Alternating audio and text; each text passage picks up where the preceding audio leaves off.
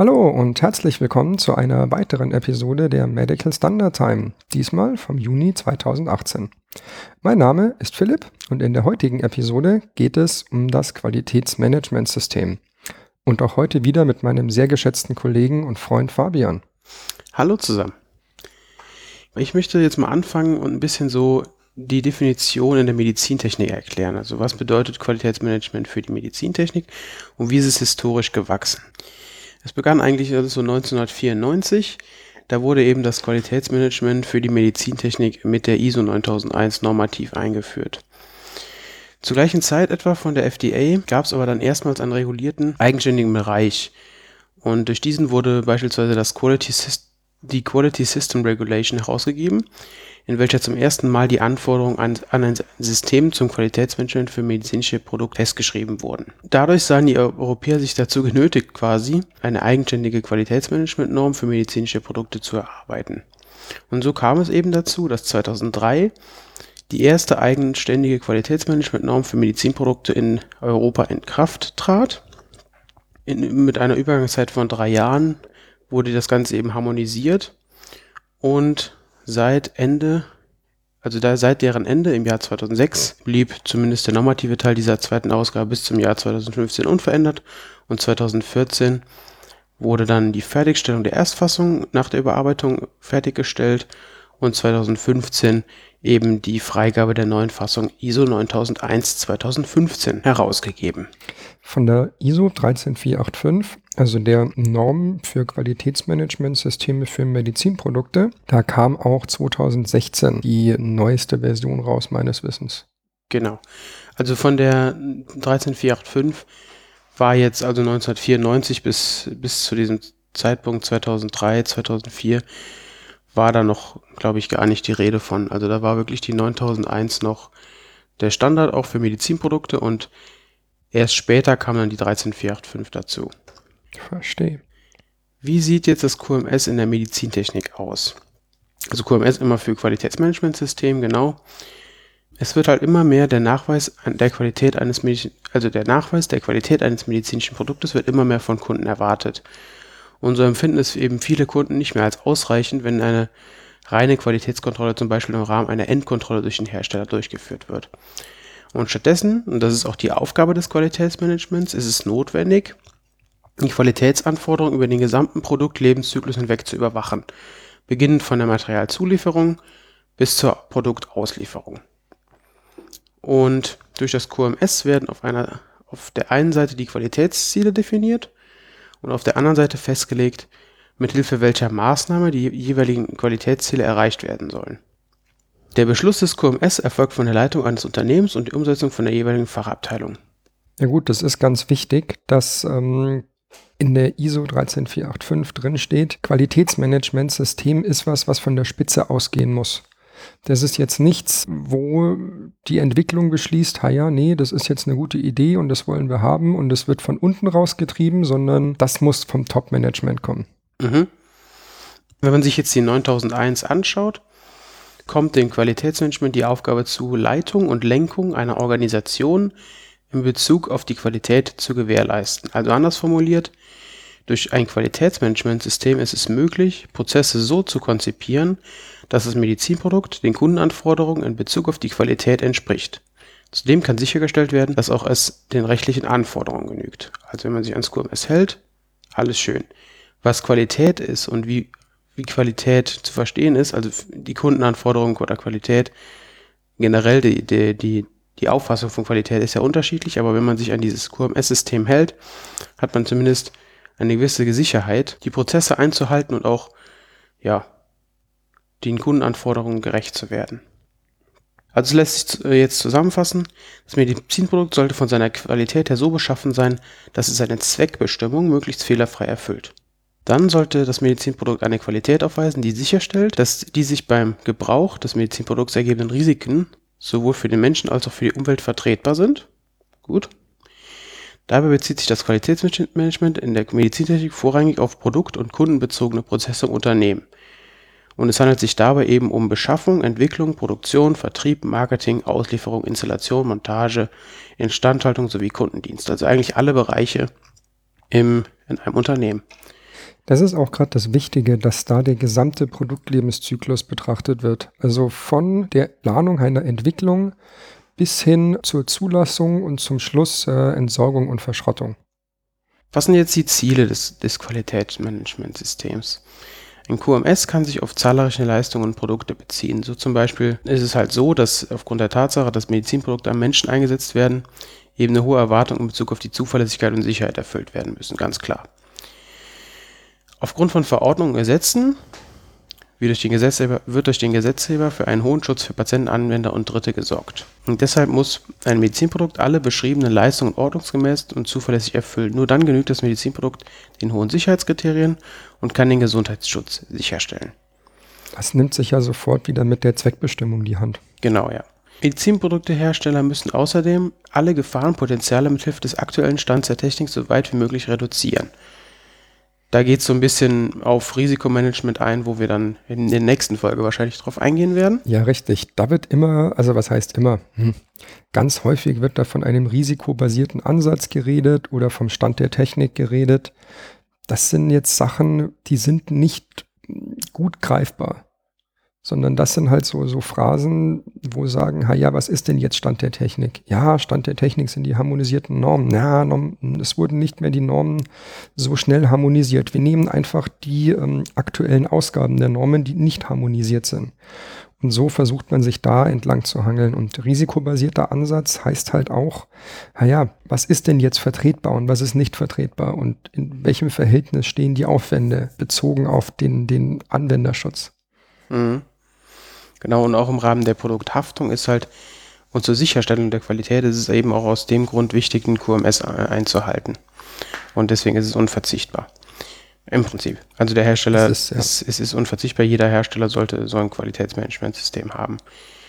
Die Implementierung ist für Un Unternehmen natürlich mit enorm finanziellen und zeitlichen Ressourcen verbunden, aber auf lange Sicht ergeben sich Einsparungen und natürlich auch im Rahmen der kontinuierlichen Verbesserungsprozesse natürlich auch Verbesserung fürs Unternehmen, sodass eben Entwicklungszeiten verkürzt werden, Prozesse optimiert werden oder Fehler vermieden werden können.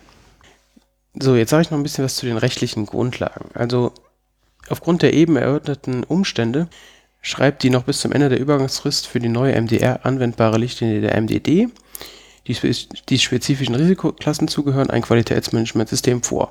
Okay. Das ist bei, wird bei der MDR genauso sein. Hatten wir zuvor auch schon, ja, genau. Also sagt MDD und MDR. Dieses ist dann bei der Entwicklung über die Herstellung bis hin zum Inverkehrbringen des jeweiligen medizinischen Produktes anzuwenden.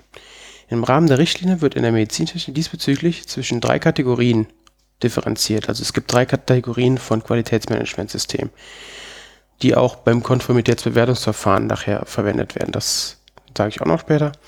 Es gibt einmal das vollständige System zum Qualitätsmanagement, dann die Qualitätssicherung der Produktion und die Qualitätssicherung des Medizinprodukts. Was ist jetzt der Unterschied? Beim vollständigen Qualitätsmanagementsystem, also in der Kategorie, wird das Qualitätssicherungssystem sowohl für die Auslegung als auch für die Fertigung sowie die Endkontrolle des jeweiligen Medizinprodukts eingesetzt. Also es ist wirklich von Anbeginn bis zum Ende ist dieses Qualitätssicherungssystem eben eingebunden. Beim Qualitätssicherung der Produktion ist es so, dass eben diese Qualitätssicherung einerseits für die Herstellung, andererseits für die Qualitätsprüfung bzw. Endkontrolle des jeweiligen medizinischen Produkts vorgesehen ist. Und bei der Qualitätssicherung des Medizinprodukts ist es so, dass es nur für die Endkontrolle sowie für, für die Prüfung des jeweiligen Medizinprodukts vorgeschrieben ist. Also da gibt es wirklich nur so eine Endkontrolle und eine Prüfung. Und wie auch schon bei, ich weiß gar nicht, wie lange ist es ja, dass wir das Konformitätsbewertungsverfahren gemacht haben? Ich glaube, vorletztes Mal. Ne? Mhm, ich denke auch, ja. Da ist es nämlich auch so, dass der Hersteller eben die Konformität erklärt für sein Medizinprodukt. Und anhand des Weges, wie er sich entscheidet, wie er seine Klasse, wie er seine Klasse vorher eingestuft hat und wie er das, die Konformität erklärt, ist es eben so, ob er ein vollständiges Qualitätsmanagementsystem erfüllen muss, ob er eben nur Qualitätssicherung der Produktion oder Qualitätssicherung des Medizinprodukts erfüllen muss. Also es ist wirklich, zieht wirklich bis zur Konformitätsbewertungserklärung seine seine Wege durch. Mhm. Ja gut, klar, je nach Klasse des Medizinprodukts werden die Anforderungen höher. Und je nachdem, in welchem Land ein Medizinprodukt vermarktet wird, muss der Hersteller das Qualitätsmanagementsystem so konzipieren, dass neben den rechtlichen Anforderungen der EU natürlich auch die der entsprechenden Länder berücksichtigt werden. Zum Beispiel, wenn man jetzt in die USA noch verkauft. Ich wollte gerade sagen, da ist ja der Klassiker, Amerika hat da schon sehr früh angefangen, Qualitätsmanagementsysteme in deren rechtlichen Grundlagen zu verankern. Also da steht im Gesetz, wie ein QMS auszusehen hat. Und wenn wir jetzt sagen, wir haben ja 13485 und alles super und fluffig, dann aber nach Amerika verkaufen wollen, reicht dieses QMS nach 13485 nicht mehr aus, sondern wir müssen zusätzlich auch noch die Anforderungen für Amerika, in dem Fall FDA, einhalten. Oder für Brasilien oder für Kuba. Je nachdem, wo, wo eben der Hersteller hin will. Genau. In, auf dem US-amerikanischen Markt ist es halt so, dass zum Beispiel, oder auch eben auch für den europäischen Markt ist es halt dieses GMP, Good Manufacturing Practice, wird halt bei der Qualitätssicherung relativ groß, groß geschrieben. Das heißt also eben gute Herstellungspraxis, also das sollte wirklich eingehalten werden und ähm, diese Qualitätsnachweise müssen halt erbracht werden. Im Allgemeinen liegt im Zertifizierungsprozess äh, eine Qualifizierung bzw. Validierung zugrunde und das wird halt eben im Lebenszyklusmodell, wie wir es im letzten Podcast hatten, eben in folgende Phasen unterteilt. Also es ist einmal die Design Qualification, also das Design Qualifizierung, danach die Installationsqualifizierung, IQ Installation Qualification, dann die Funktionsqualifizierung, OQ Operational Qualification und danach die Leistungsqualifizierung PQ Performance Qualification. Genau, und es gibt halt da Unterstützung, zum Beispiel beim gemeinsamen Bundesausschuss GBA, welche die Ergebnisse der Qualitätssicherung nach 137 SGB 5 vom durchführenden Institut veröffentlichen lässt. Genau, das noch als kleine Randinfo. Was ist jetzt, oder wie, was ist jetzt die Frage? Also wie erhalte ich denn jetzt ein QMS-Zertifikat? Um ein QMS zertifizieren zu lassen, muss ein Antrag für eine Qualitätsmanagement-Zertifizierung bei einer benannten Stelle gestellt werden und im Anschluss wird dann ein zweistufiges Auditverfahren durchgeführt. Das heißt, ein Auditor überprüft einfach, ob die Vorgaben vom Unternehmen eingehalten werden. Darüber hinaus wird auch das Qualitätsmanagement der technischen Dokumentation des Medizinprodukts überprüft. Und jetzt kommt die 13485 ins Spiel. Die Hersteller können nämlich von, also die Hersteller von medizinischen Produkten können diese, also können die, die, das Qualitätsmanagement einerseits nach der DIN ISO 9001 und andererseits nach der DIN EN ISO 13485 zertifizieren lassen. Allerdings ist es so, um die Qualität in der Medizintechnik sicherzustellen, ist für die Medizinprodukte die DIN EN ISO 13485 Medizinprodukte Qualitätsmanagementsysteme Anforderungen für regulatorische Zwecke, so heißt sie nämlich komplett, in der Regel die bedeutsamere Option, da nämlich in dieser Norm die Anforderungen an das QMS des Herstellers der Medizinprodukte sowie die damit einhergehenden Dienstleistungen definiert werden. Und wenn der Hersteller sich an, das, an die 13485 hält, dann ist somit auch sichergestellt, dass er dieses Qualitätsmanagement speziell für Medizinprodukte einhält. Es ist halt immer mehr so, dass die DIN EN 9001 und die 13485 immer weiter ein bisschen auseinanderdriften. Mhm. Richtig, inhaltlich waren die früher sehr nah beieinander. Dadurch, dass sich die 13485 ja aus der 9001 entwickelt hat, war da teilweise der gleiche Wortlaut drin. Und die ISO 9001 ist ja für sämtliche Betriebe anwendbar. Also für Medizinproduktehersteller und den Friseursalon. Und jetzt ist eben gesagt worden, naja, das sind halt dann doch andere Anforderungen. Medizintechnik ist schärfer, das heißt, die 13485 hat ihren Fokus etwas äh, verlegt, eben spezifischer auf Medizinprodukte. Und die ISO 9001 hat halt gesagt, hm, wir sind halt ein Qualitätsmanagementsystem allgemein für Unternehmungen und haben keinen so speziellen Fokus. Also durch Anwendung dieser 13485-Norm soll eben sichergestellt werden, dass die Herstellung und Verpackung von medizinischen Produkten die auch aus ihrem Gebrauch entstehenden Risiken sowohl für den Menschen als auch für die Umwelt einen vertretbaren Rahmen nicht überschreiten.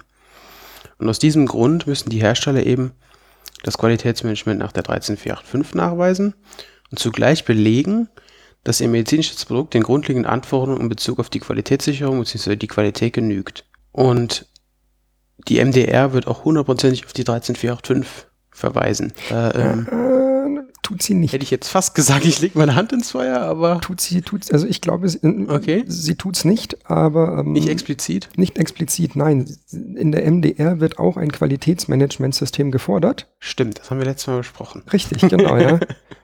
aber keins nach 13485. Wenn, wenn man sich aber die MDR durchliest und die 13485 dagegen hält, liest sich das sehr gleich. Und das ist eben auch der Punkt, wenn ein Hersteller die ISO 13485 erfüllt, ein vollständiges QM-System nachweisen kann, erfüllt er damit sehr, sehr viele Vorgaben aus der MDD oder eben jetzt der MDR.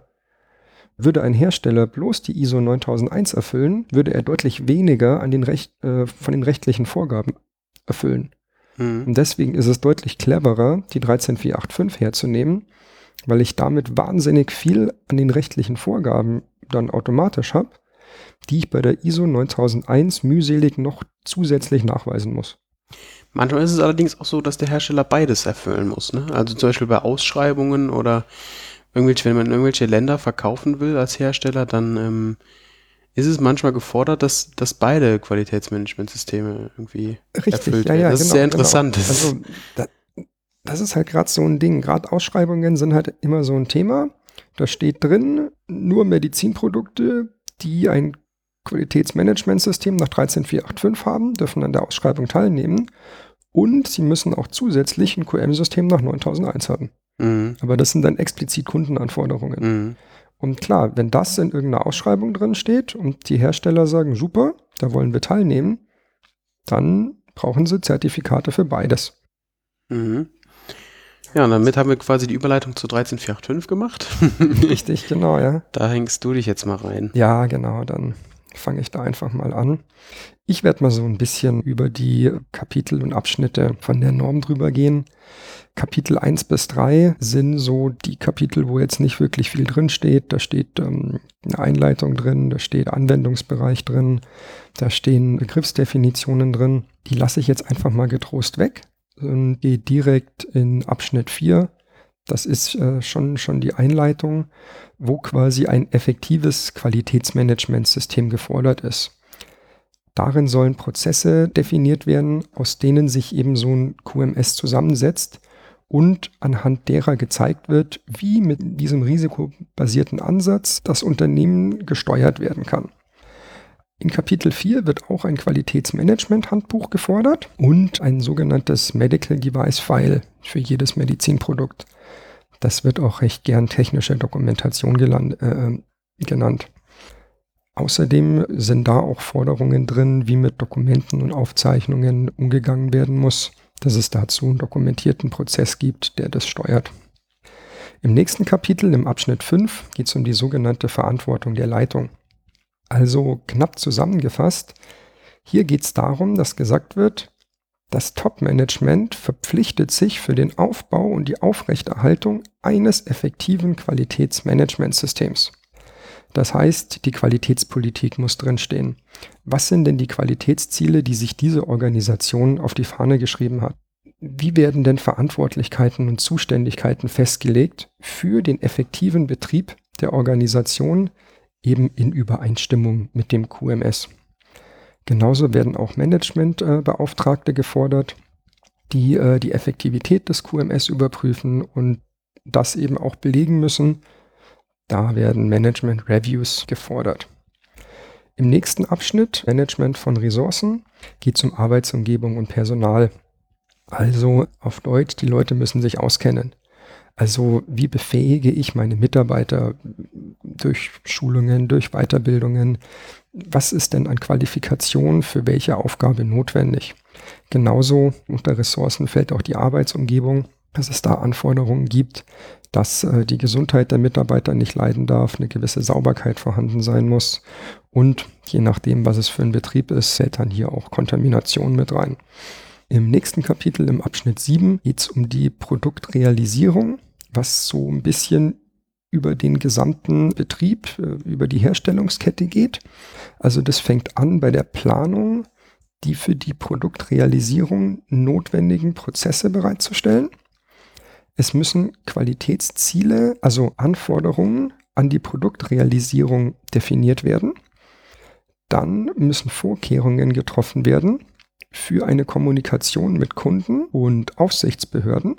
Der nächste wichtige Punkt ist die Organisation von Design- und Entwicklungsprozessen. Also, also Prozessen, wenn ich mal kurz eingreitsche. Ja, ja, klar, bitte. Mit Prozessen ist also immer zum Beispiel gemeint eine, eine Verfahrensanweisung oder sowas. Richtig. Was, was das QM rausgibt Richtig, dann. genau. Im Englischen wird da auch gern von Standard Operating Procedure gesprochen oder auch SOP abgekürzt. Auf Deutsch sagt man Verfahrensanweisung. Mhm. Also ein Prozess ist damit eine Ansammlung von festgelegten Aufgaben, die erfüllt werden müssen. Und jetzt kann man das noch weiter aufdröseln. Eine Aufgabe oder ein Task ist ein Stück Arbeit, das erledigt werden muss.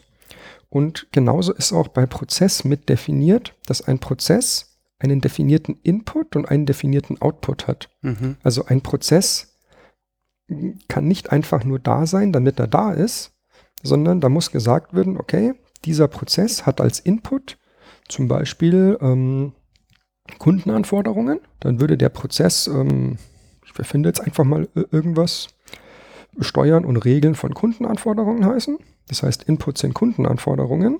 Dann sind bestimmte Schritte durchzuführen, was mit diesen Kundenanforderungen gemacht wird, wie sie erhoben werden, wie sie zu bewerten sind, wie sie Mhm. abzulegen sind.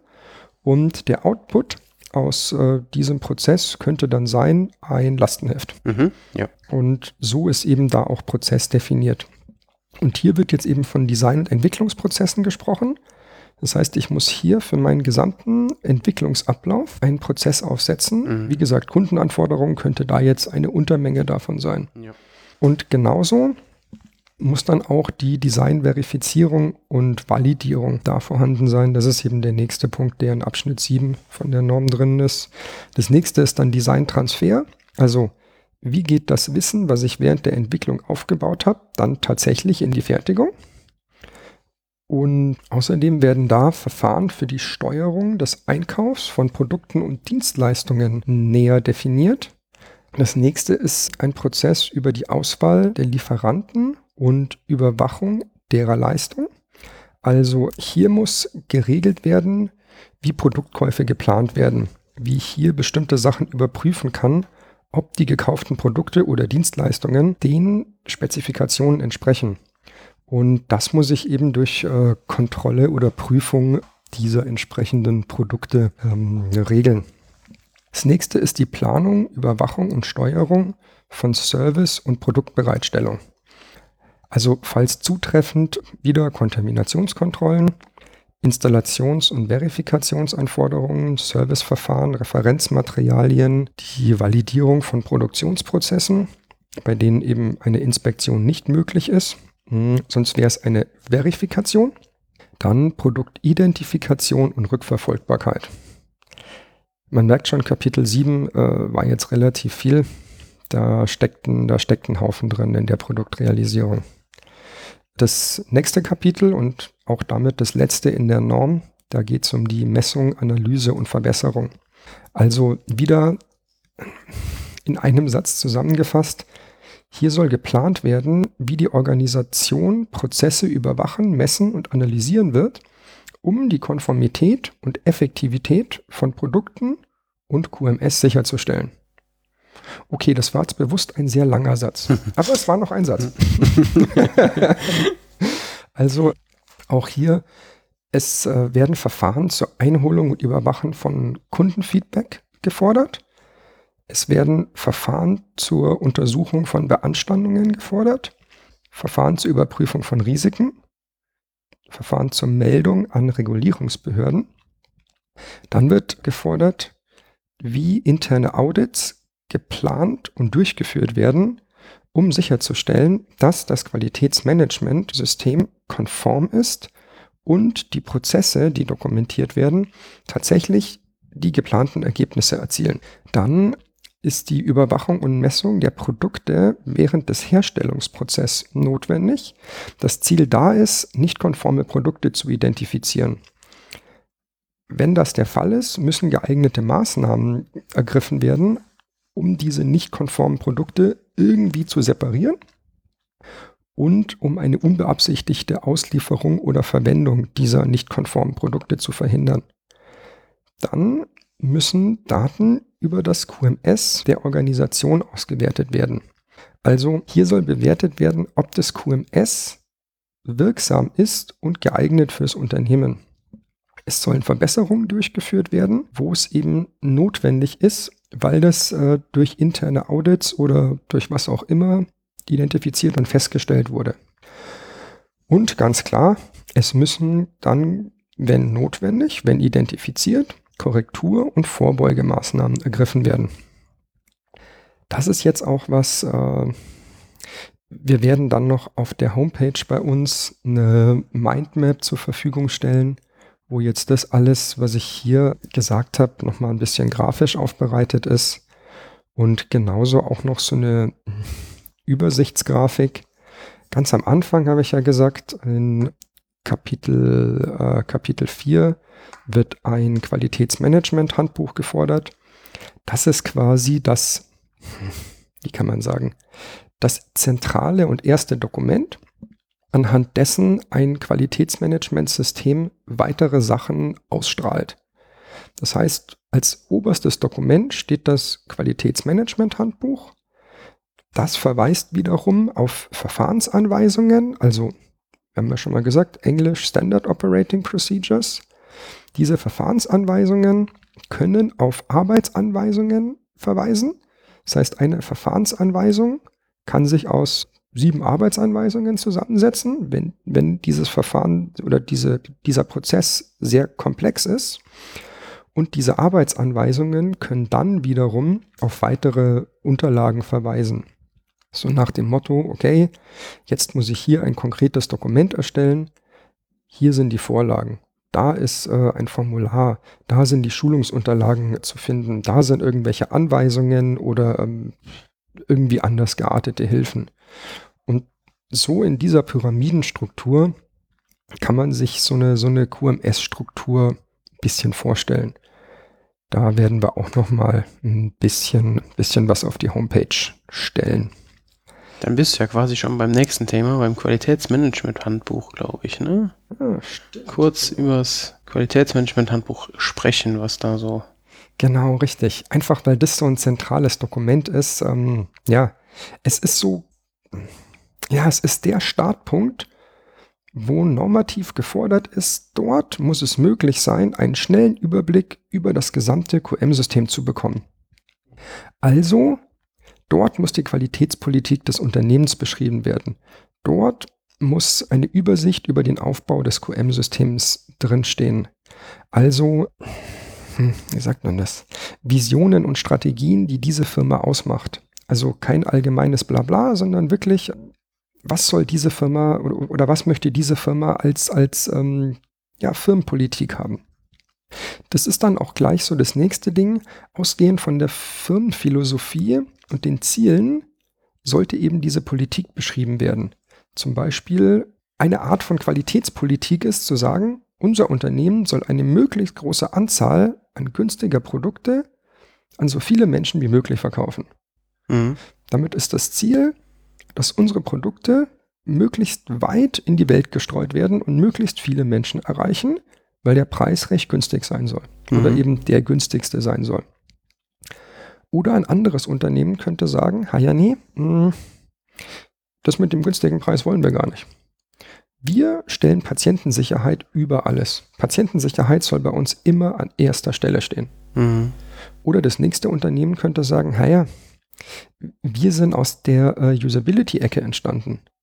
Unsere Produkte sollen mit der Gebrauchstauglichkeit ganz weit vorne sein. Oder wir möchten in diesem und jenem Bereich ähm, immer Technologieführer bleiben oder sein oder werden. Mhm. Und das ist eben so eine Qualitätspolitik. Und Ausgehend von so einer Qualitätspolitik müssen dann oder sollten Qualitätsziele abgeleitet werden. Also, das heißt, für ein Qualitätsziel, für ein Ziel allgemein brauche ich eine Metrik. Und wenn solche Metriken möglichst gut formuliert sind, dann tut man sich auch leichter, dazu sagen, ja klar, super, das hat das Unternehmen erreicht. Und gerade im Managementbereich werden Ziele oft mit äh, dieser Abkürzung SMART ausgedrückt. Also spezifisch, messbar, erreichbar, realistisch und terminiert. Qualitätsziele und terminiert ist so ein Punkt, aber wenn ich jetzt mein Beispiel von vorhin aufgreife, die Qualitätsziele sind große Anzahl an günstiger Produkte an viele Menschen. dann kann ich das jetzt konkreter umformulieren und sagen, die Produkte unseres Unternehmens sollen mindestens 10% günstiger sein als die der Konkurrenz. Damit ist es spezifisch, messbar, erreichbar und realistisch. Gut, das kommt auf die Organisation drauf an. Ich habe jetzt mal irgendeine Zahl erfunden. Mhm. Aber damit habe ich schon sehr konkret ein Qualitätsziel beschrieben. Ja. Oder zu sagen, wir wollen in unserem Marktsegment mindestens 75 Prozent Marktabdeckung im Bereich der professionellen, was erfinde ich jetzt, Dialysemaschinen haben. Dann habe ich quasi auch ein sehr konkretes Qualitätsziel beschrieben. Oder die Produkte sollen so sicher sein, dass wir 10% weniger Mitteilungen ans BFA melden müssen. Mhm. Das sind jetzt alles beispielhaft, um eben von einer Philosophie, einer Strategie über die Qualitätspolitik hin zu konkret messbaren Qualitätszielen zu kommen. Der nächste Punkt, der in einem Qualitätsmanagement-Handbuch beschrieben ist, ist natürlich das Organigramm, die Struktur des QM-Systems, was ich vorhin schon so beschrieben habe, mit den Verfahrensanweisungen, Arbeitsanweisungen und weiteren mitgeltenden Unterlagen, die eben dann von, von Arbeitsanweisungen referenziert werden können. Und äh, der nächste Punkt sind dann Rollenbeschreibungen, die fürs ähm, QM-System relevant sind. Und als letzter Punkt dann eben diese Prozessübersicht. Was ich vorhin auch schon so ein bisschen eingeworfen habe, das bedeutet, ein Qualitätsmanagementsystem funktioniert immer top-down. Also mhm. vom Top-Management, von den Führungsebenen nach unten. Und das heißt halt auch, wenn so ein QM-Handbuch einfach nur im Eck liegt und vergammelt und keiner liest es und keinen interessiert es, hm, es ist halt dann schade. Wo die Ursachen dafür liegen, da, hm, nee, möchte mich jetzt nicht aus dem Fenster lehnen, aber es ist halt schade.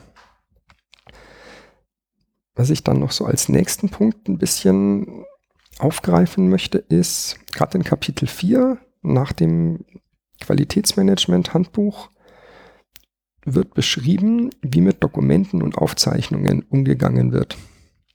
Also gerade so aus meiner Erfahrung kann ich sagen, für viele Auditoren, insbesondere für die FDA, gilt ganz häufig, was nicht dokumentiert ist, existiert nicht. Mhm. Und die ISO 13485 macht die Unterscheidung zwischen Dokument und Aufzeichnung.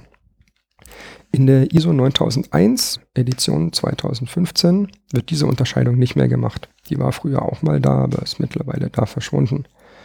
Also kurz, was ist ein Dokument? Ein Dokument hat immer einen Vorgabecharakter. Also in einem Dokument werden Beschreibungen für einen Prozess, für ein Produkt äh, definiert oder es werden Forderungen daran gestellt. Ein Dokument, dadurch, dass diesen Vorgabecharakter hat, man spricht immer davon, dieses Dokument lebt. Mhm. Sagt man halt so salopp. Also das bedeutet, das Dokument wird verändert und verändert sich auch im Laufe der Zeit. Das heißt, von diesem Dokument können verschiedene Versionsstände existieren. Das heißt, Dokumente wachsen mit dem Unternehmen mit. Das beste Beispiel, das Qualitätsmanagement-Handbuch. Genauso auch alles, was drunter hängt. Die Verfahrensanweisungen, die Projektpläne, die Anforderungsdokumente an ein Produkt oder die Architektur eines Produkts. Produkte entwickeln sich weiter. Das sind alles Dokumente, die verändern sich im Laufe der Zeit. Und da macht die Norm auch sehr, äh, sehr klare Vorgaben. Das heißt, an die Veröffentlichung, Herausgabe und Verteilung. Wie ist es zu bewerten und genehmigen? Oder ähm, wie muss das bewertet werden, wenn diese Dokumente aktualisiert und damit erneut genehmigt werden müssen. Genauso gibt es auch Vorgaben, dass Änderungen erkennbar sein müssen, dass stets die aktuelle Version verfügbar ist. Klar, Lesbarkeit muss sichergestellt werden. Es kann auch sein, dass ein Unternehmen, äh, in ein Unternehmen externe Dokumente einfließen, die jetzt gar nicht vom Unternehmen selbst erstellt werden. Diese müssen eben auch identifiziert und gelenkt werden. Ein äh, Verlust muss verhindert werden, also auch ein Totalverlust. Und äh, es muss sichergestellt werden, dass alte Dokumente nicht mehr verwendet werden. Mhm. Das hört sich jetzt ein bisschen, ein bisschen banal an, aber das Einfachste ist halt, ich kann ja irgendeine Verfahrensanweisungen in die Produktion an die Wand hängen in ausgedruckter Form, laminiert, ähm, zum Abschlecken. Und wenn ich dann von dem Dokument eine neue Version mache, muss eben der Abteilungsleiter, was habe ich gesagt, Produktion, da halt rumrennen oder eine Person benennen, die das für ihn tut, die alle alten Versionen einsammelt, einmal durch den Schredder schiebt und die neuen Versionen aufhängt. Und in der idealen Welt dann mit einer entsprechenden äh, Dokumentation dann sagt, alles klar, habe ich erledigt, hier ist der Nachweis, da sind die Fitzel und die neue Version hängt. Super. Mhm. Das heißt, jetzt gehe ich mal zu dem nächsten Punkt. Was ist denn eine Aufzeichnung? Aufzeichnungen haben Nachweischarakter. Das heißt, sie dienen als Nachweis für ein bestimmtes Ergebnis oder die Erfüllung einer Anforderung oder nachzuweisen, dass ein Prozess wirksam ist. Das heißt, eine Aufzeichnung ist nach Erstellung nicht mehr veränderbar. Es wird ein bestimmter Zustand zu einem festen Zeitpunkt aufgezeichnet. Dadurch, dass sie damit nicht veränderbar sind, gibt es auch keine Versionsstände. Mhm. Zum Beispiel kann das ein Prüfprotokoll sein oder ein Auditprüfbericht oder eine Managementbewertung. Na klar, es kann natürlich sein, dass ich mh, mm, ein Template habe, das ist ein Dokument, das kann in fünf verschiedenen Versionen da sein. Sobald ich dieses Template ausfülle, zum Beispiel meine Software-Verifikation, Software-Verifikationsreport, dann steckt schon im Namen, Report ist eine Aufzeichnung. Hm. Das heißt, ich habe ein Dokument als Vorgabedokument, was in dem Moment, wo ich es erstelle, zu einer Aufzeichnung wird. Hm, okay. Interessant. Ja. es ist, ja, ist gar nicht so einfach. Ist es nicht. Nee, Deswegen versuche ich es ja ein bisschen zu erklären. Deswegen, ähm, diese Trennung ist halt in der, in der Norm vorhanden. Und ja, so mitten mit ein paar Beispielen hoffe ich, dass das ein bisschen klarer wird. Genauso macht auch die Norm Anforderungen an die Aufzeichnung, also Lagerung und Schutz. Auch dazu muss irgendein Verfahren im QS hinterlegt sein, dass diese Aufzeichnungen eben oder wie, wie die eben entsprechend gelagert werden sollen. Genauso müssen sie lesbar und auffindbar sein, müssen mindestens über die Lebensdauer des Medizinprodukts aufbewahrt werden. Wenn das Medizinprodukt im schlimmsten Fall eine Lebensdauer von fünf Minuten hat, sagt die Norm mindestens zwei Jahre. Mhm. Also Produktlebenszyklus des Produkts mindestens zwei Jahre plus wenn es andere anwendbare regulatorische Anforderungen gibt, Gesetz oder sonst irgendwas, sind die eben auch einzuhalten. Also da. Also ich kann mich nicht darauf verlassen, in, äh, diese Dokumentation auf toten Bäumen auszudrucken, sondern wenn die Firma abbrennt, muss ich auch das Ganze digital noch irgendwo haben oder irgendwie auf Servern oder irgendwie mhm. gesichert haben, weil wenn es weg ist, ist weg, ist doof. Wenn es weg ist, ist weg, richtig, genau. Ich kenne auch viele Unternehmen, die sich bei irgendeiner Bank noch was angemietet haben. Okay. Im besten Fall nicht nur bei einer, sondern bei mehreren und dann dort ähm, Sachen mit einlagern. Mhm, das okay. heißt, selbst wenn irgendwo etwas kaputt geht, gibt es immer noch Sicherungen, die da sind. Es gibt immer noch Wiederherstellungsverfahren und diese örtliche Trennung auf verschiedene, verschiedene Standorte mhm. gewährt da eine gewisse Sicherheit. Okay. Mhm. Aber ist richtig, ja, genau. Genau so was ist da eben vorgegeben. Da muss sich jede Organisation entscheiden, was für sie angemessen ist und dann eben entsprechendes Verfahren dokumentieren. Was halt dann doch immer häufig schief geht, Mitarbeiter wissen nicht, wie sie aufs QM-System zugreifen können. Also der Klassiker ist, Auditor kommt rein, schnappt sich irgendeinen Mitarbeiter am Band und fragt ihn, hey, weißt du, wo das QM-System dieser Firma ist? kannst du mir die Qualitätspolitik deines Unternehmens sagen? Mhm. Ich muss die nicht ad hoc wissen als Mitarbeiter. Ich kann sagen, kann ich Ihnen aus dem Stegreif nicht sagen. Ja, ich weiß, wo es liegt. Aber ich kann äh, kurz nachgucken, da kann ich das für Sie nachschlagen. Mhm. Und wenn der Mitarbeiter dafür zehn geheime Türen öffnen muss und von drei Vorgesetzten sieben Schlüssel anfordern muss, solange er weiß, wo der Raum ist, wo das heilige Dokument hängt, überhaupt kein Thema. Klar, man kann sich das Leben auch einfach machen und sagen, ja, also nee, das ist auf unserem Intranet, klick da, mhm. da ist das QM-Handbuch und von da aus komme ich nach unten. Und wenn der Mitarbeiter sagt, da finde ich das QM-Handbuch, ab dem Punkt hat er gewonnen. Mhm. Weil das QM-Handbuch zeigt wie so ein Wurzelgeflecht auf alles andere unten drunter. Und das ist eben dann das, was halt super ist. Klar, was halt auch regelmäßig schief geht, dass dann sich doch noch irgendwo ein veraltetes Dokument äh, in der Firma befindet und sei es nur eine alte, eine alte Arbeitsanweisung auf irgendeinem Schreibtisch oder irgendein Prozess, der an der Wand hängt. Genauso bei einem, bei einem Produkt ist dann der Auditor zum dritten, vierten, fünften Mal da und fragt sich, ah ja, jetzt Jungs, also ganz ehrlich, ich nehme euch das nicht mehr ab, dass die Risikoanalyse die letzten zehn Jahre unverändert ist. Ja. Das kann ich mir schlicht und ergreifend nicht vorstellen. Klar, das heißt, Dokumente wachsen nicht mit, Dokumente werden nicht aktualisiert. Oder genauso, wenn die Chronologie von so Dokumentenfreigaben halt keinen Sinn macht. Wenn Ende des Jahres die Testergebnisse erstellt wurden und dann erst Anfang nächsten Jahres gesagt wird, so, jetzt haben wir gerade unsere Anforderungen freigegeben. Dann fragen sich die Leute auch, ja Moment, wenn euch die Anforderungen noch nicht klar waren, wenn es kein Lastenheft am Anfang gab, wie könnt ihr Testergebnisse haben? Ja. Das macht ja halt mal so gar keinen Sinn. Ja. Habt ihr eure Prozesse nicht im Griff? Und dann geht halt die Diskussion los. Oder wenn der Stand eines Dokuments halt nicht klar ist. So nach dem Motto, ja, ich habe jetzt einen Ordner auf irgendeinem Laufwerk, da liegen sieben, sieben Dokumente mit dem gleichen Namen, mit anderen Endungen und ja, welches ist denn jetzt das freigegebene? Ah ja, in einem, ja, da ist das Dokument noch in Bearbeitung. Ist das jetzt der Entwurf? Ist es das zurückgezogene? Das ist halt blöd. Mhm. Oder klar, wenn halt dann Schulungsnachweise für so geänderte Dokumente nicht nachweisbar sind, so, hey, neues Dokument und keiner weiß davon, das ist halt auch immer blöd. Ja. Das heißt, je nach Unternehmen gibt es halt verschiedene Möglichkeiten, wie man dann sowas technisch umsetzen kann. Da gibt es jetzt nicht die beste Lösung. Es gibt halt Unternehmen, die sagen, ja nee, wir setzen konsequent auf Wiki-Systeme, äh, exportieren dann unsere Sachen aus dem Wiki raus da ist halt das, was die Wikipedia an Softwareinfrastruktur hochgefahren hat, kann man genauso gut hernehmen.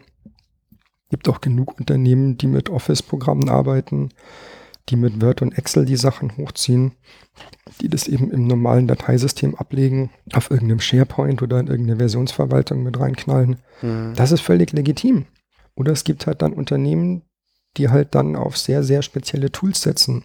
So IBM Doors oder solche Sachen sind dann da äh, die, die, die Tools, wo dann schnell im Raum stehen. Das sind aber halt dann Sachen, die sind sehr speziell für diesen Fokus und wie halt so häufig entsprechend sauteuer. Ja.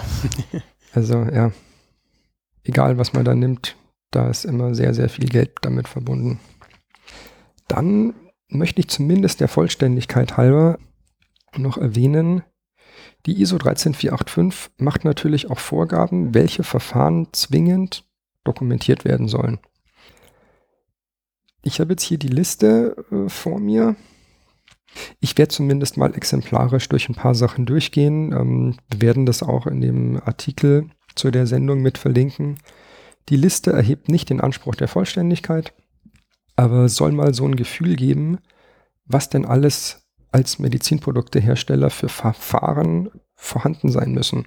Also Lenkung von Dokumenten, Lenkung von Aufzeichnungen, Managementbewertungen, Mitarbeiterbefähigung, Bewusstsein und Schulungen, Arbeitsumgebung, Risikomanagement, Design, Entwicklung, Einkauf, Beschaffung, Sauberkeit, Installation, Service, Instandhaltung, Validierung von Computersoftware, Sterilisation, soweit anwendbar, Produktidentifikation, kommt mit der MDR, Thema UDIE, Rückverfolgbarkeit, schlägt in die gleiche Kerbe.